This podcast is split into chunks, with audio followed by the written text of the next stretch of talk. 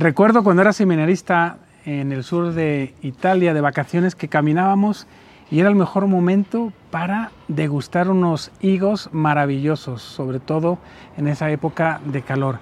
Y es cuando aprendí que los higos se cosechan en agosto.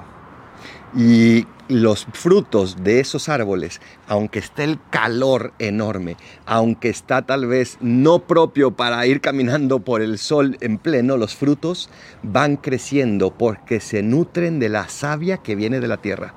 Por eso Jesús también nos dice, es importante que conozcan el proceso, que tengan memoria de cuándo se recogen los frutos, pero sobre todo aprender a observar porque por sus frutos se conocerán los árboles y también es importante que discernamos, que observemos la realidad y sepamos adquirir esos frutos que Dios quiere de las realidades que nos rodean, nuestra familia, nuestros amigos, nuestro trabajo y sobre todo nuestra propia vida espiritual. No le eches la culpa a las circunstancias externas de que no estés dando fruto, más bien piensa de dónde te estás alimentando y entonces el fruto será seguro si te alimentas de Jesús. Porque los higos siempre te esperan. Así sea.